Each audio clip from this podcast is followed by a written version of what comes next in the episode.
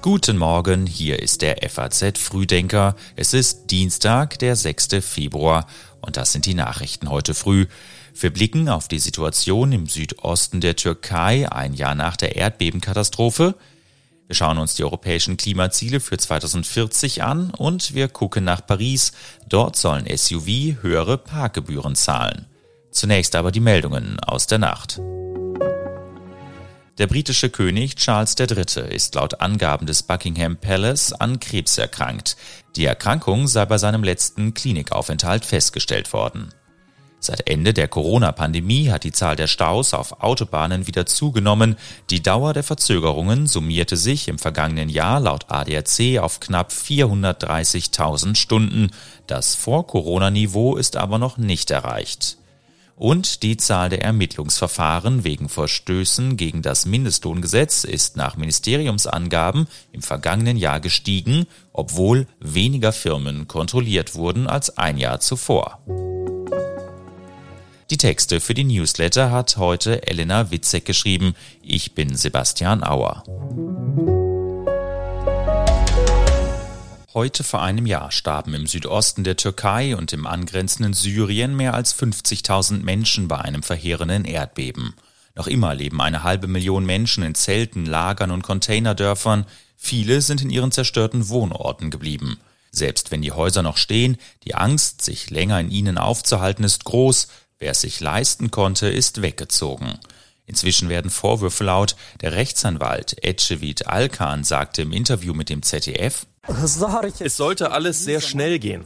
Und so wurden viele Beweise vernichtet. Wir hatten keine Chance, die Qualität des Betons und des Eisens vernünftig zu untersuchen. Es konnten nicht rechtzeitig Proben entnommen werden. Denn Präsident Erdogan hatte kurz nach der Katastrophe versprochen, alles innerhalb eines Jahres wieder aufbauen zu lassen. Tatsächlich reicht die staatliche Hilfe noch nicht einmal zum Überleben, wie unsere Korrespondentin in der Türkei berichtet. Die Regierung wirbt mit günstigen Krediten, Erdogan tourt jetzt durch die Region und eröffnet neue Siedlungen. In Antakya sieht es weiterhin aus wie in einem Krisengebiet. Die Bewohner der Stadt berichten, es werde zwar in Wohnraum investiert, aber Transport, Gesundheit und Bildung spielten in der Planung praktisch keine Rolle. Frühere Hausbesitzer haben ihre Rechte verloren, mitzubestimmen, was neu gebaut wird. Die Rede ist von Enteignung. Die plötzliche Eile der Regierung könnte auch mit den Lokalwahlen im März zu tun haben.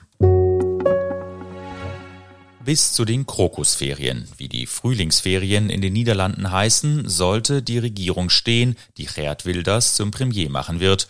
Noch ist sie aber nicht in Sicht.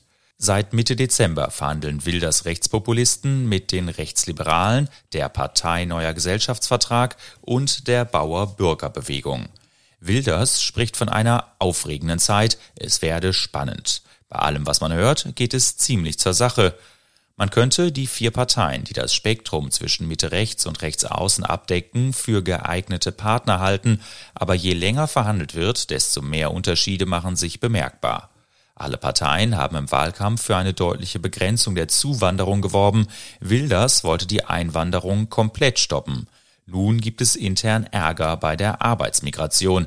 Die Rechtsliberalen wollen Steuervergünstigungen für Ausländer, die Bauer-Bürger-Bewegung will billige Arbeitskräfte für die Ernte und in den Schlachthöfen. Wilders will aber sein zentrales Wahlversprechen nicht aufgeben, obwohl eine Expertenkommission gerade dargelegt hat, wie sehr ein Einwanderungsstopp den Niederlanden schaden würde. Die Europäische Kommission diskutiert in Straßburg über ihre Empfehlung für das EU-Klimaziel 2040. Bislang gibt es schon das Ziel, die CO2-Emissionen bis 2030 um 55 Prozent gegenüber 1990 zu senken und bis 2050 dann klimaneutral zu werden. Ein Entwurf der EU-Kommission sieht nun vor, die Treibhausgasemissionen der EU bis 2040 um 90 bis 95 Prozent zu senken das entspricht den Empfehlungen des EU-Klimabeirats. Vor einigen Wochen hatte der Klimabeirat die EU dazu aufgerufen, sich mehr anzustrengen, denn das, was bisher geschieht, reicht bei weitem nicht aus. Vor allem im Verkehr, im Land- und Forstwirtschaft sind die Emissionen noch viel zu groß, ähnlich groß wie die Angst, dass die EU schon ihre Ziele für 2030 nicht erreichen kann. Jetzt soll CO2 eingelagert werden, statt in der Atmosphäre das Klima aufzuheizen. CO2 zu verflüssigen, zu transportieren und zu pressen, ist allerdings auch nicht gerade energieschonend und am Ende wäre der Beitrag immer noch viel zu klein. Umweltschützer und Wissenschaftler machen sich außerdem Sorgen, dass die Bemühungen den Fokus davon ablenken, dass wir unseren CO2-Ausstoß drastisch senken müssen. Hat die Freie Universität Berlin ein Antisemitismusproblem? Ein jüdischer Student soll dort angegriffen worden sein. Die Uni hat juristische Schritte angekündigt. Lahav Shapira soll am Freitag von einem arabischstämmigen Kommilitonen so ins Gesicht geschlagen worden sein, dass er zu Boden stürzte. Anschließend soll der Angreifer weiter auf ihn eingetreten haben. Shapira wurde später im Krankenhaus operiert. Die Stellungnahme vom Sonntag klang in diesem Zusammenhang ein wenig unglücklich. Tief betroffen sei man, die Freie Universität stehe für Offenheit und Toleranz und distanziere sich von jeglicher Form von Hetze und Gewalt, als drohe also tatsächlich Gewalt von mehreren Seiten, obwohl in der beschriebenen Situation nur einer gewalttätig geworden ist. Drei Tage nach der Tat schließlich verurteilte die FU den Angriff.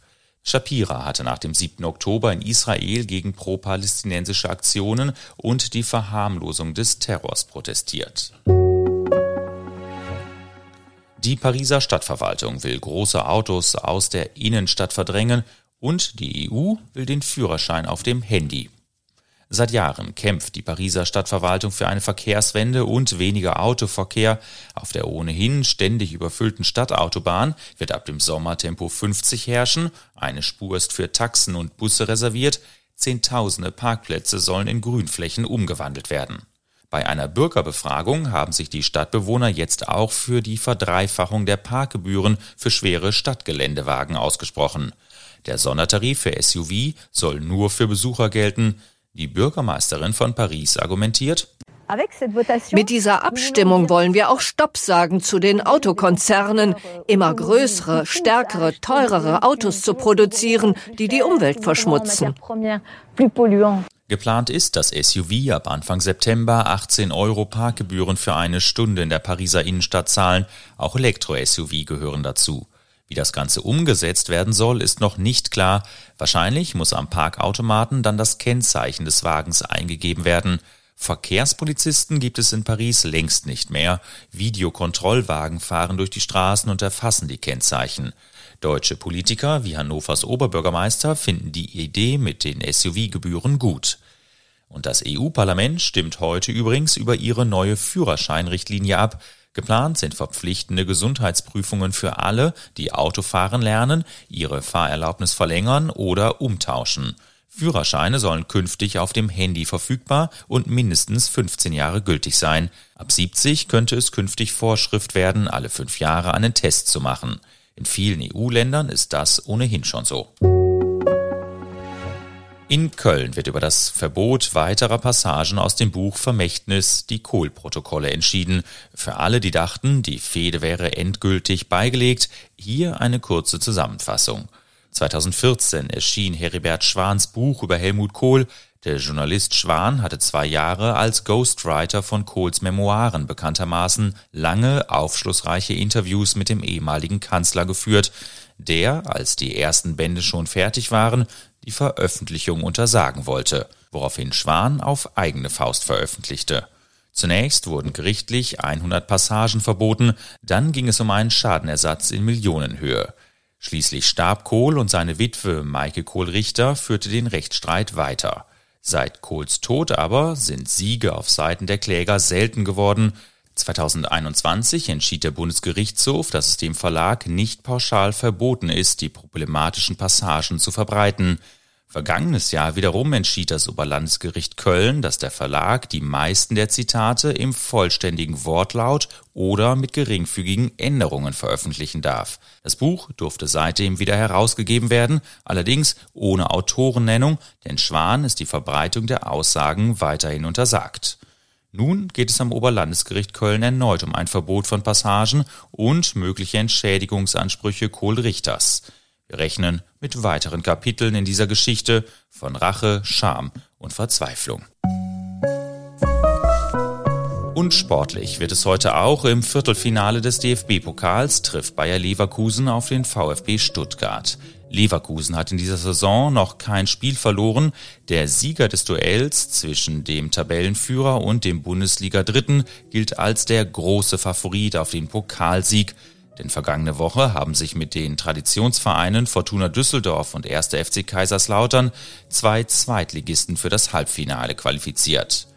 Auch vom Duell zwischen dem Drittligisten 1. FC Saarbrücken und der schwankenden Borussia aus Gladbach morgen Abend ist kein wirklicher Kandidat für den Pokalsieg zu erwarten.